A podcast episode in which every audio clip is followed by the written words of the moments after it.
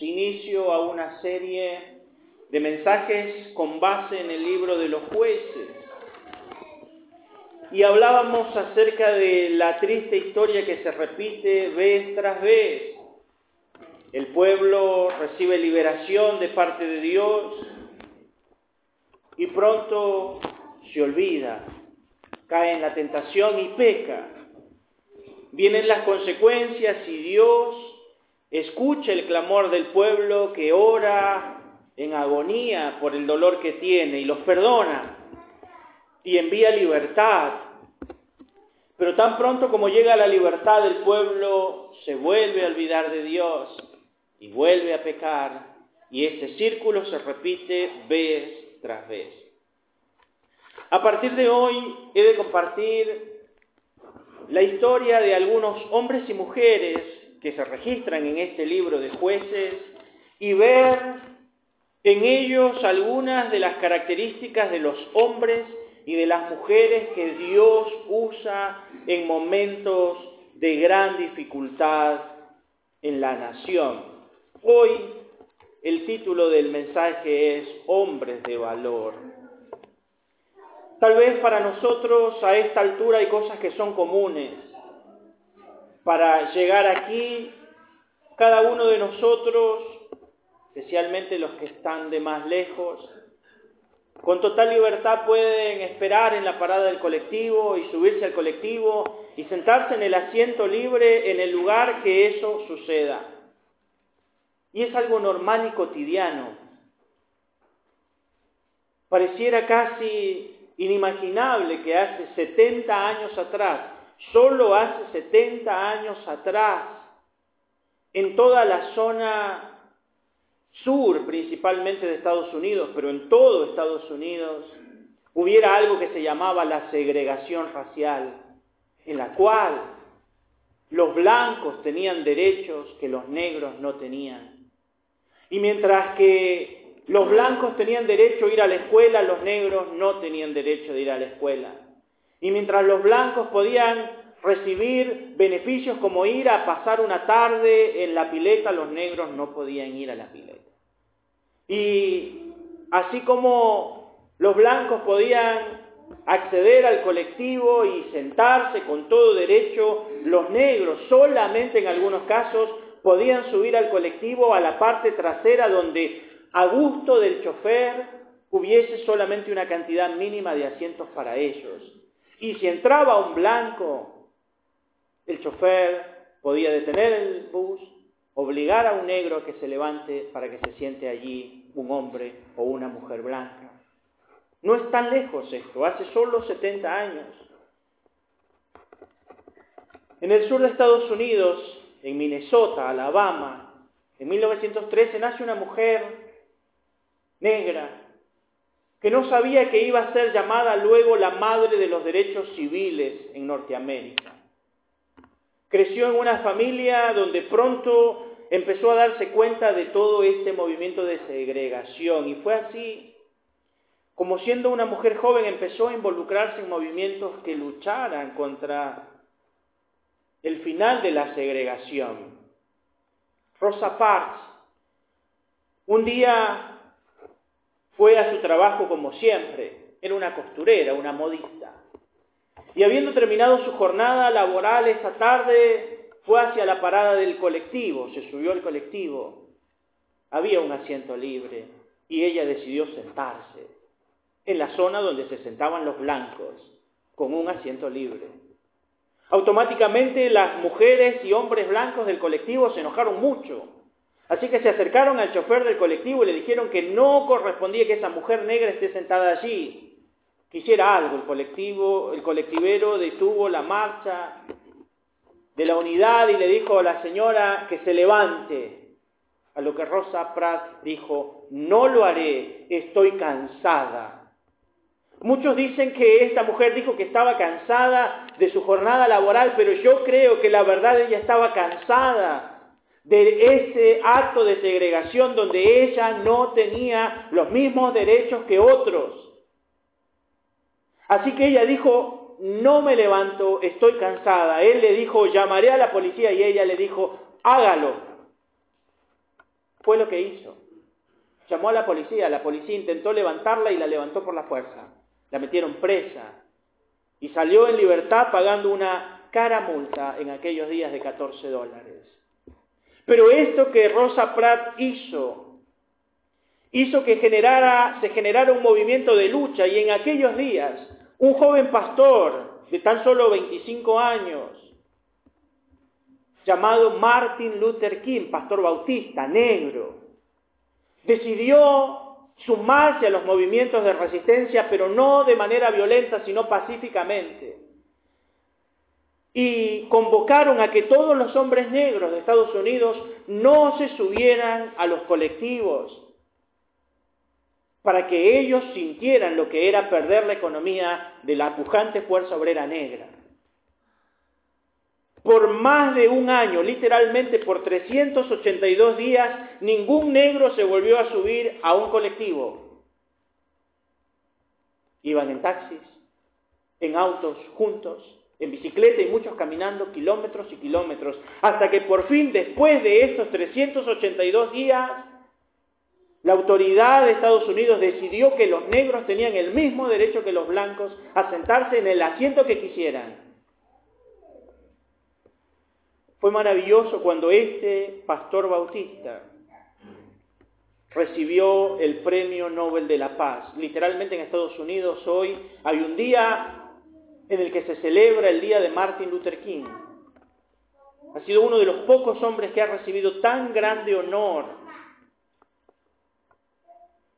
Murió asesinado cuando apenas tenía 39 años de edad. Pero lo que hizo esta mujer cansada de este movimiento de segregación y lo que hizo este joven pastor, repito, de solo 25 años, cambió la historia de Estados Unidos. ¿Saben?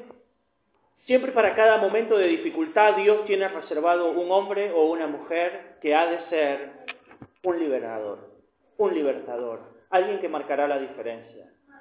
Y hoy vamos a ver en este capítulo 3 del libro de jueces, con la ayuda del Señor, espero, la vida de tres hombres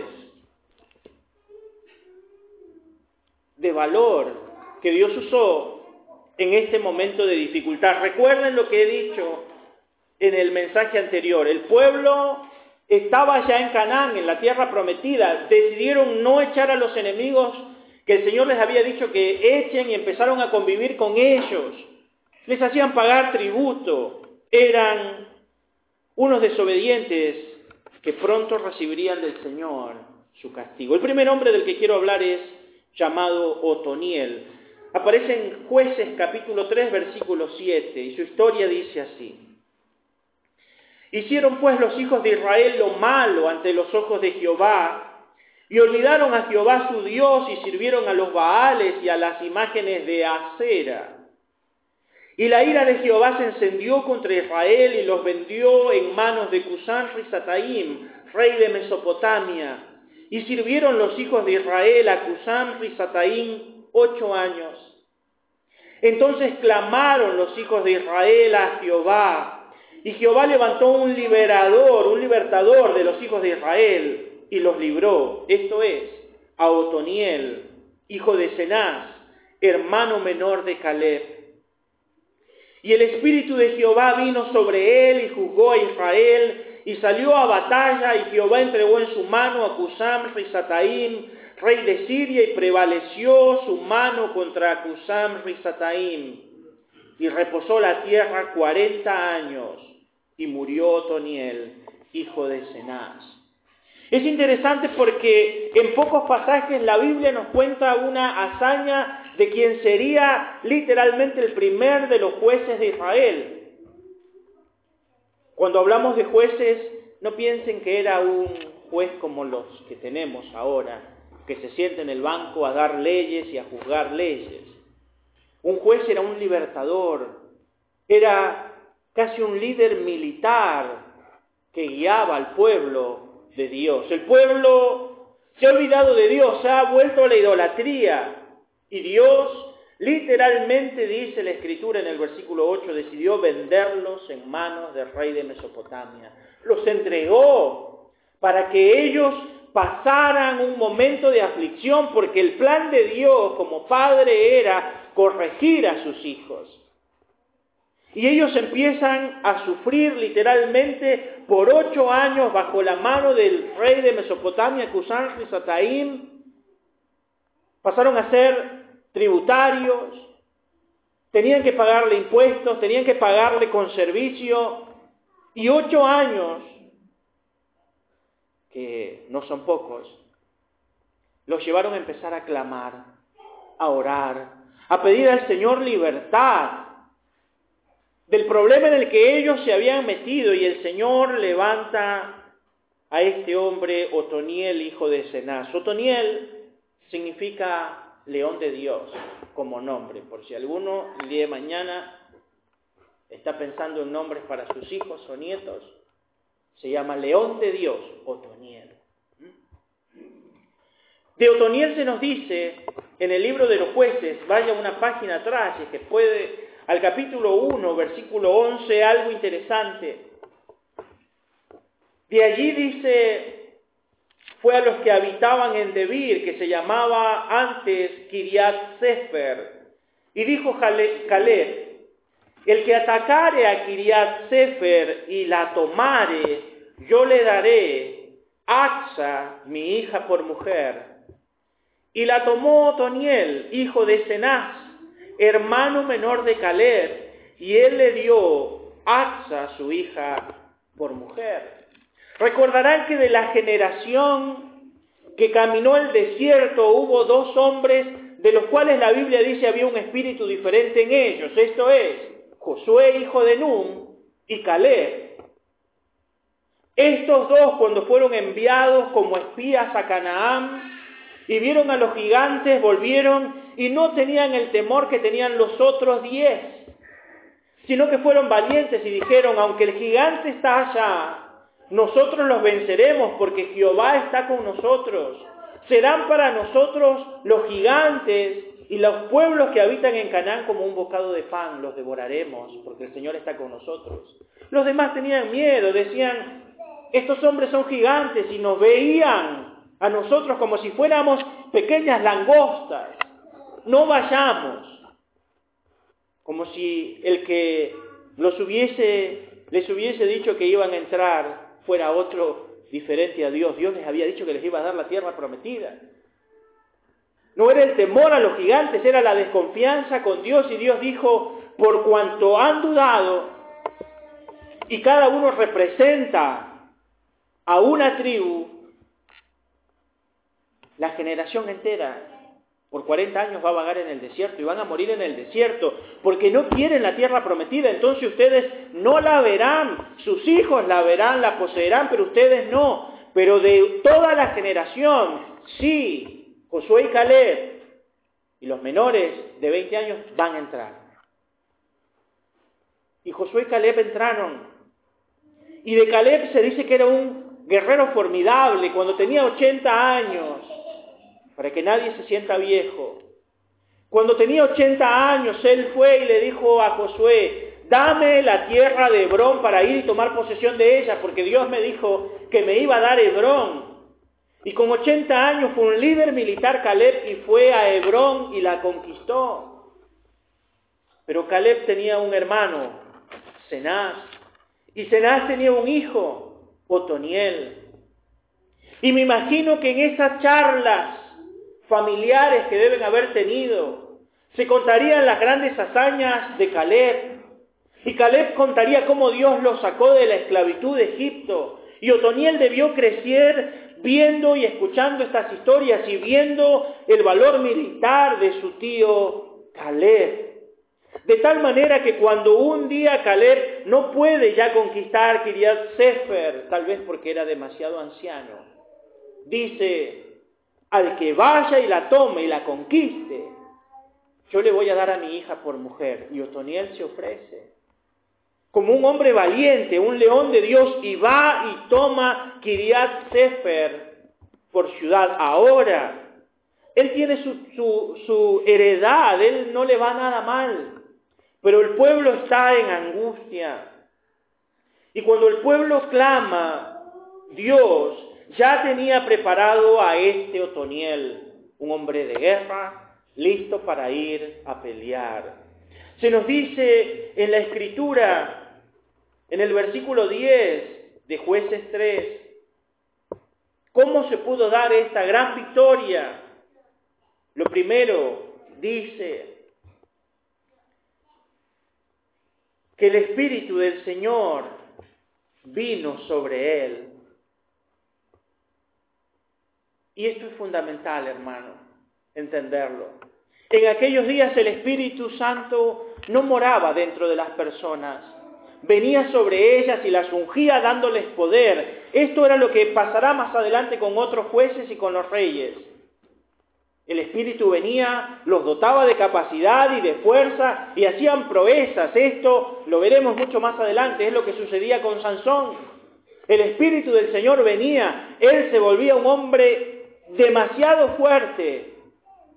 La fuerza no estaba en sus músculos, ni en su entrenamiento en el gimnasio, sino en la fuerza que el Espíritu Santo le daba.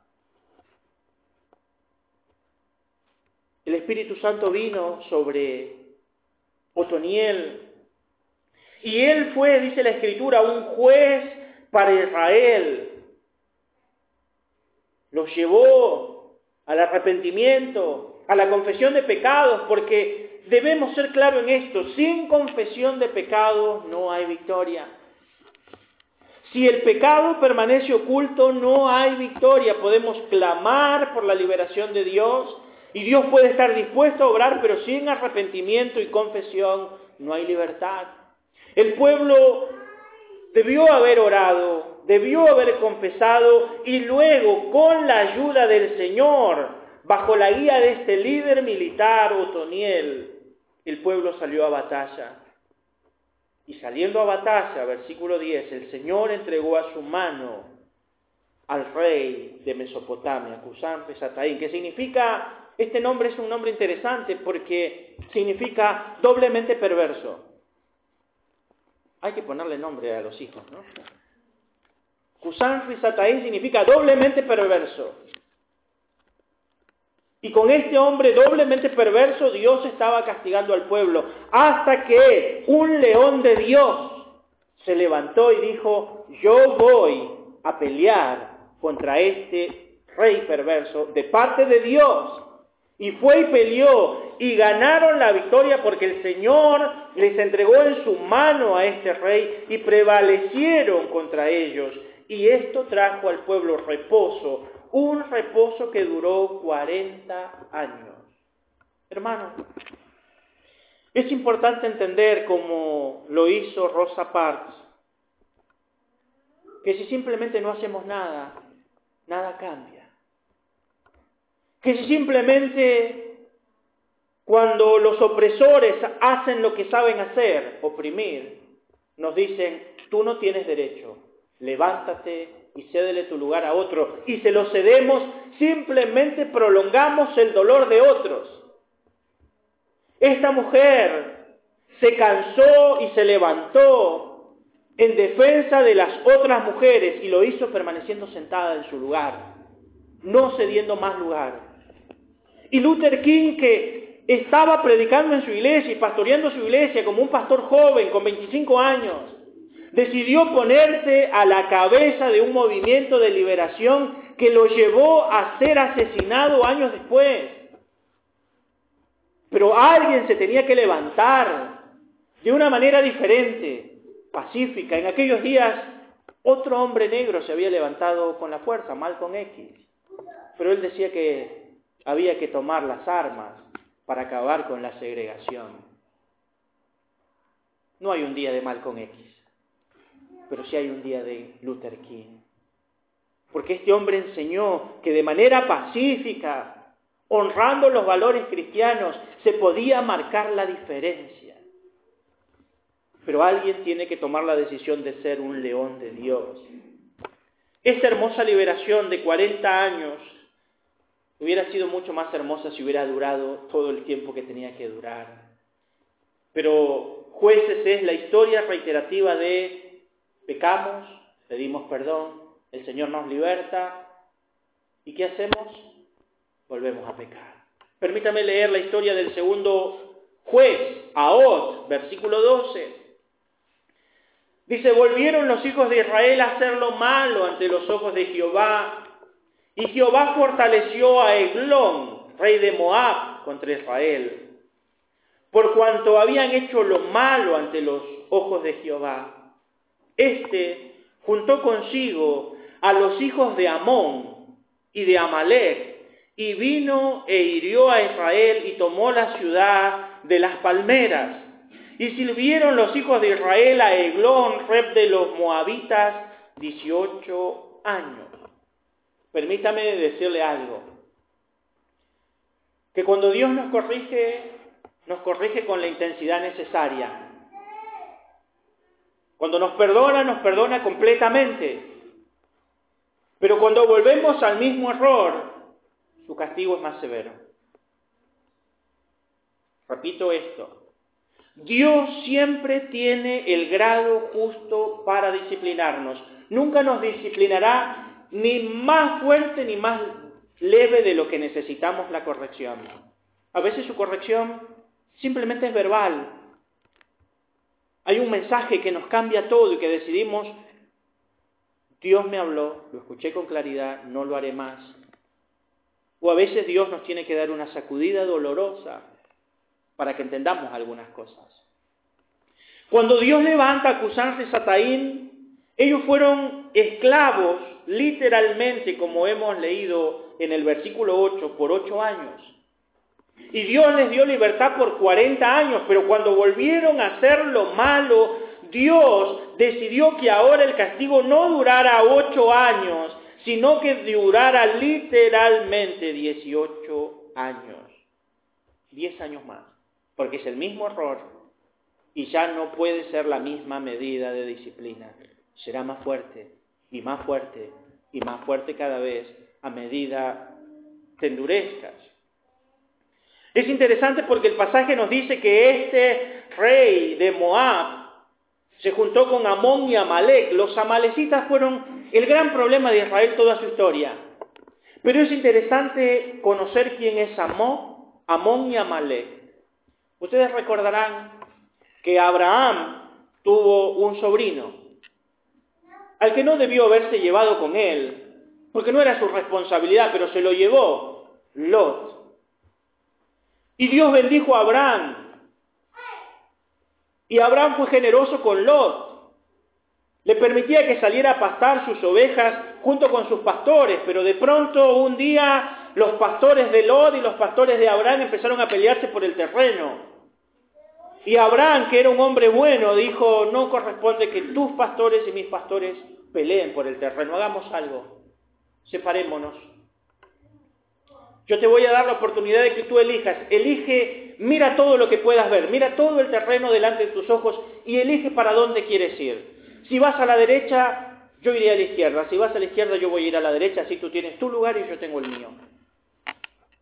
Y Lot vio allá Sodoma y Gomorra.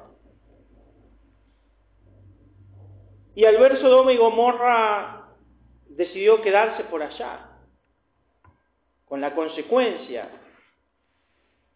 de que luego se fue adentrando a la ciudad del mal. La Biblia dice que este hombre oraba y que este hombre sentía dolor en su corazón por estas cosas.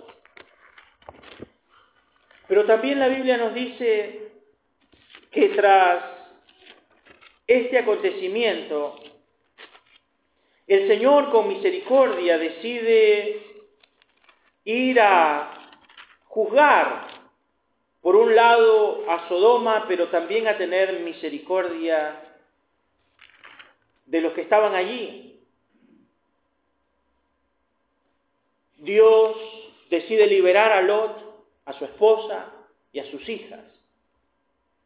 Le dice, huyan a la ciudad que está más cercana, no miren atrás, no hay tiempo para eso porque Dios iba a destruir con fuego Sodoma y Gomorra, y huyen. Pero la mujer de Lot decide mirar atrás. Y al mirar atrás se convierte en una estatua de sal. Y las hijas de Lot, que no han podido convencer a sus maridos para que vayan con ellas, tienen una noche una idea perversa. Dicen, nuestro padre es viejo, mamá es una estatua de sal. Tú y yo somos las únicas hijas que tiene. Él no tiene hijos varones para tener herederos que perpetúen su nombre. Y nosotras no tenemos marido. Así que el nombre se va a acabar. Hagamos algo. Emborrachémoslo. Y cuando esté borracho, nos acostaremos con él. Y así hicieron. Lo emborracharon. Y la hija mayor, cuando él estaba borracho, dice Génesis capítulo 19, versículo 33, y dieron de beber vino a su padre aquella noche, y entró la mayor y durmió con su padre, mas él no sintió cuando se acostó con ella, ni cuando se levantó. Al día siguiente dijo la mayor a la menor, he aquí yo dormí la noche pasada con mi padre, démosles de beber vino también esta noche, y entra y duerme con él, para que conservemos de nuestro padre descendencia. Y le dieron a beber a su padre vino aquella noche, y se levantó la menor y durmió con él, pero él no echó de ver cuando se acostó con ella ni cuando se levantó. Las dos hijas de Lot concibieron de su padre, y dio a luz la mayor un hijo, y lo llamó su nombre Moab, el cual es el padre de los moabitas hasta hoy.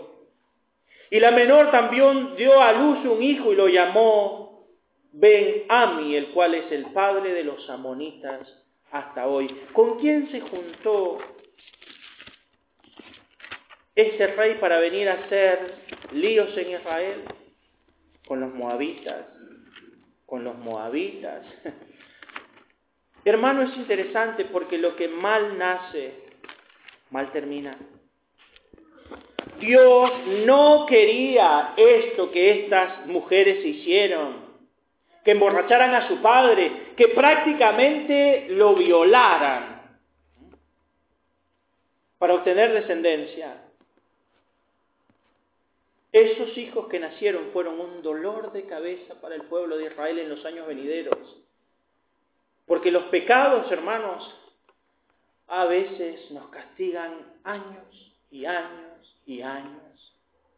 Piense bien esto antes de pecar. Hay pecados que nos pasarán la factura hasta el día que el Señor nos llame a su presencia. ¿Recibiremos el perdón? Sí. ¿Recibiremos la gracia y el olvido del Señor? Sí. Pero las consecuencias durarán a veces toda una vida. Cuando Según jueces 3 que estamos leyendo, Eglón se juntó con Amón y Amalek, tomaron la ciudad de las palmeras, dice versículo 14. Y sirvieron los hijos de Israel a Eglón, rey de los moabitas, 18 años. Y clamaron los hijos de Israel a Jehová, y Jehová levantó un libertador, a Aot, hijo de Gera, benjaminita, el cual era zurdo, y los hijos de Israel enviaron con él un presente a Eglón, rey de Moab. Y uno diría, ¿y qué tiene que ver que sea zurdo? ¿Por qué la Biblia nos da este dato? No es un dato menor que la Biblia nos diga que era un benjaminita y que era zurdo. En 1 Samuel 9:21, cuando Saúl va a ser ungido por Samuel como rey, primer rey de Israel, dice, ¿quién soy yo? ¿Y quién es la casa de mi padre? Porque soy un benjaminita, la tribu más pequeña de Israel. Tenga esto presente, ¿sí? Benjamín era la tribu más pequeña de todo Israel. De esa tribu más pequeña Dios va a levantar un libertador. Pero recuerde también que Benjamín es uno de los dos hijos de Jacob que tuvo con Raquel, la amada, la que él amaba. Él tuvo dos mujeres, Lea y Raquel. Y sus hijos amados eran los hijos que tuvo con Raquel. Uno José, que fue a Egipto, ¿recuerdan? El otro Benjamín, el más pequeño de todos. Benjamín nace cuando Raquel está camino a Belén y le dan los dolores de parto en el camino. Y el parto fue difícil de tal manera que ella muere dando a luz. Así que dice que cuando ella estaba sufriendo por dar a luz a este muchacho, sabiéndose que iba a morir, le puso el nombre a su hijo. Y el nombre que le puso es el hijo de mi dolor. Ese nombre le puso.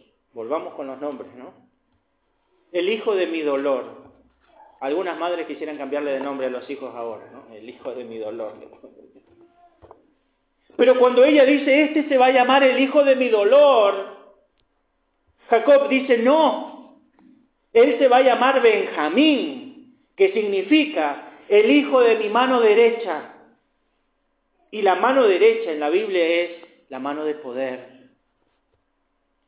Hasta el día de hoy Hablar de la mano derecha es símbolo de virtud.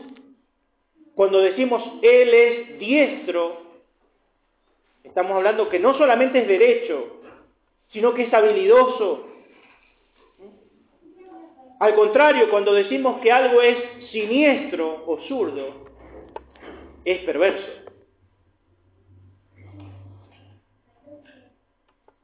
Yo soy diestro, gracias a Dios. Pero este ahora benjaminita, y que era el hijo de la mano derecha, le salió zurdo. Es un dato que la Biblia da y que nos da más adelante también para decirnos que otros benjaminitas eran zurdos, muy buenos zurdos. ¿Por qué este dato es un dato no menor? Dice el versículo 16. Versículo 15 al final dice, y enviaron con él, con Ahod, un presente al rey de Moab. Recuerden, eran esclavos de los moabitas eran tributarios, así que un día le dan la comisión a Od ir y llevarle un presente al rey opresor. No lo tenían como libertador, pero sí como un hombre de confianza. Y dice, versículo 16, y Od se había hecho un puñal de dos filos, de un codo de largo, y se lo ciñó debajo de sus vestidos del lado derecho. De este tamaño un codo de largo, era el puñal de dos filos. Se lo acomoda en el lado derecho. Quiero que piensen en esto, porque lo común era que la gran mayoría fuese diestro y se llevase la espada hacia afuera del lado contrario. Uno toma la espada del lado izquierdo y la saca. Este hombre lo que hace es hacer un puñal. Lo oculta dentro de su ropa del lado derecho del lado donde nadie sospecharía que él llevaba algo. Iba desarmado para todos. Y dice, versículo 17, y entregó el presente a Eglón, rey de Moab, y era Eglón hombre muy grueso. Eglón significa becerro gordo. Los nombres estamos. No le pongan Eglón a sus hijos, por favor, se los pido. Pero eso significa Eglón, becerro gordo. Era un hombre muy grueso. Y luego que hubo entregado el presente, despidió a la gente que lo había traído. Mas él se volvió desde los ídolos que están en Gilgal y dijo al rey, una palabra secreta tengo que decirte. Él entonces dijo, calla. Y salieron de delante de él todos los que con él estaban. Y se le acercó a Od, estando él sentado solo en la sala de verano. Y Od dijo, tengo una palabra de Dios para ti. Él entonces se levantó de la silla. Noten esto, ¿eh? Él va a dar regalo, el rey, el rey lo acepta, Eglón. Se vuelve, la comitiva se va y en algún momento Aob dice, muchachos, vayan, nomás que yo me voy a quedar, voy a quedarme por aquí. Y vuelve donde el rey Eglón y le dice, tengo un secreto que decirte. El rey le dice, cállate, no lo digas delante de mi comitiva, manda salir a su comitiva del palacio de verano en el que estaba. Y ahora dice, tengo una palabra de Dios para decirte. Noten la palabra de Dios que le va a dar. Versículo 20. Y se le acercó a Ob, estando él sentado solo en la silla de verano, y Ob dijo, tengo una palabra de Dios para ti. Él entonces se levantó de la silla, entonces alargó a su mano izquierda y tomó el puñal de su lado derecho y se lo metió en el vientre de tal manera que la empuñadura entró también tras la hoja y la gordura cubrió la hoja porque no sacó el puñal de su vientre y luego léalo en su casa. Literalmente le partió los intestinos, salió el estiércol por el agujero, dice, que había hecho el puñal. Prosigo. Y salió a Oba al corredor y cerró tras sí las puertas de la sala y se aseguró, las aseguró con el cerrojo. Cuando él hubo salido, vinieron los siervos del rey, los cuales, viendo las puertas de la casa cerrada, dijeron, sin duda, él cubre sus pies en la sala de verano. Traducción, está en el baño. Eso es cubrir los pies en la Biblia. Recuerden esto cuando lean la historia de David y Saúl. Es un, modismo para decir está en el baño. Y habiendo esperado hasta estar confusos porque él no abría las puertas de la sala, tomaron la llave y abrieron, y aquí su señor caído en tierra muerto. Mas entre tanto que ellos se detuvieron, Ahod escapó, y pasando los ídolos se puso a salvo en Seirat. Y cuando había entrado tocó el cuerno en el monte de Efraín, y los hijos de Israel descendieron con él del monte, e iba él delante de ellos. Entonces él les dijo, seguidme, porque Jehová ha entregado a vuestros enemigos, los moabitas, en vuestras manos.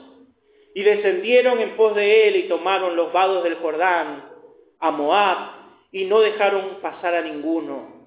Y en aquel tiempo mataron de los moabitas como diez mil hombres, todos valientes, y todos hombres de guerra, no escapó ninguno. Así fue subyugado Moab aquel día bajo la mano de Israel y reposó la tierra ochenta años.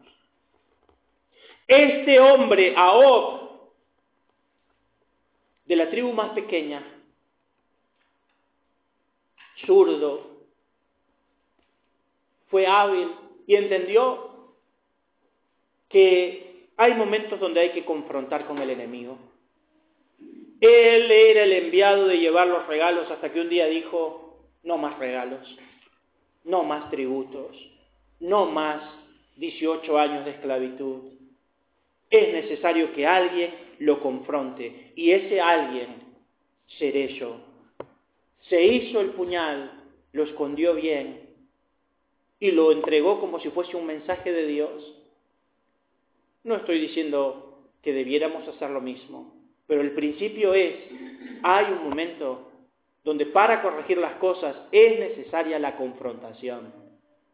¿Cuántos problemas nos evitaríamos si tuviéramos el valor de confrontar con firmeza el problema? Somos buenos postergando la resolución de problemas. Para no tener malos ratos, lo postergamos, lo postergamos, lo postergamos. Pero el mal rato está latente ahí para volver en algún momento. Y a veces la confrontación es necesaria. Por último, aparece el tercer hombre de valor, Sangar, versículo 31. Dice, después de él fue Sangar, hijo de Anat, el cual mató a 600 hombres de los filisteos con una aguijada de bueyes, y él también salvó a Israel. Es interesante porque Sangar ni siquiera es un nombre hebreo, con lo cual probablemente él hubiese sido uno de los egipcios que salió con el pueblo de Israel en la libertad, o un hijo de algún extranjero que decidió unirse al pueblo de Israel. Los filisteos empezaban a ser un problema y este hombre decidió enfrentarlos. ¿Cómo lo hizo? Es lo más importante de su historia y con esto termino. Dice que lo hizo con una aguijada de bueyes. Literalmente, permítame contarle cómo es una aguijada de bueyes.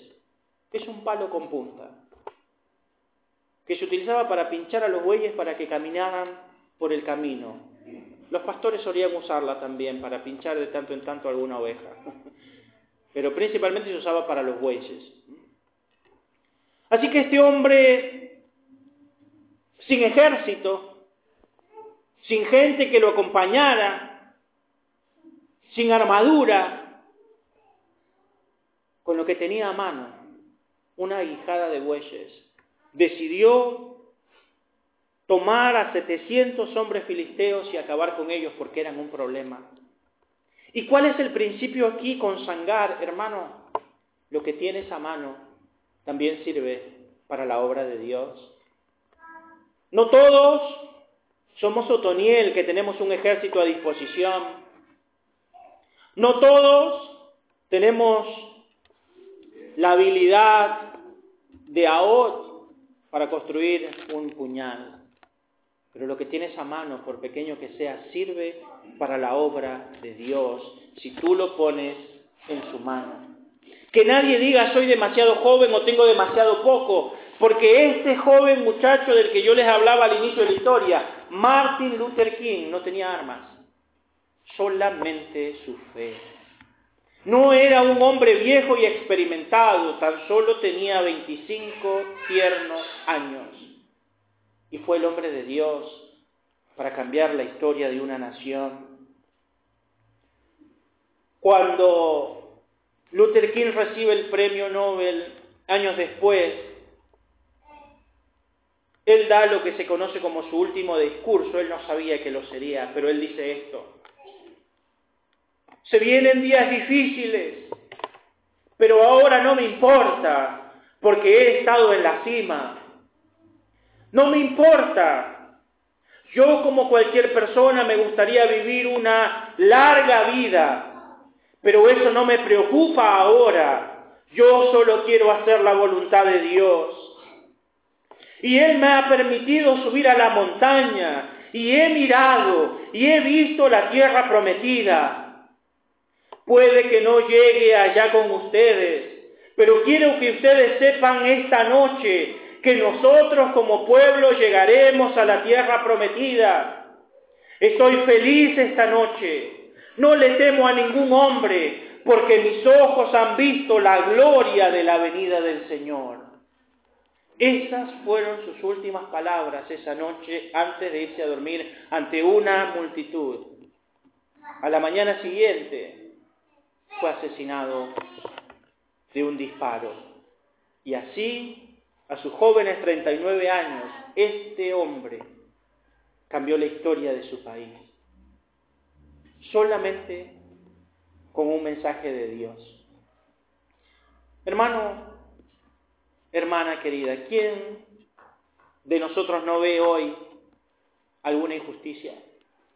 ¿Quién de nosotros no ve hoy alguna opresión? Pero podemos simplemente decidir callar y decir que no tiene que ver con nosotros, que no es nuestro problema.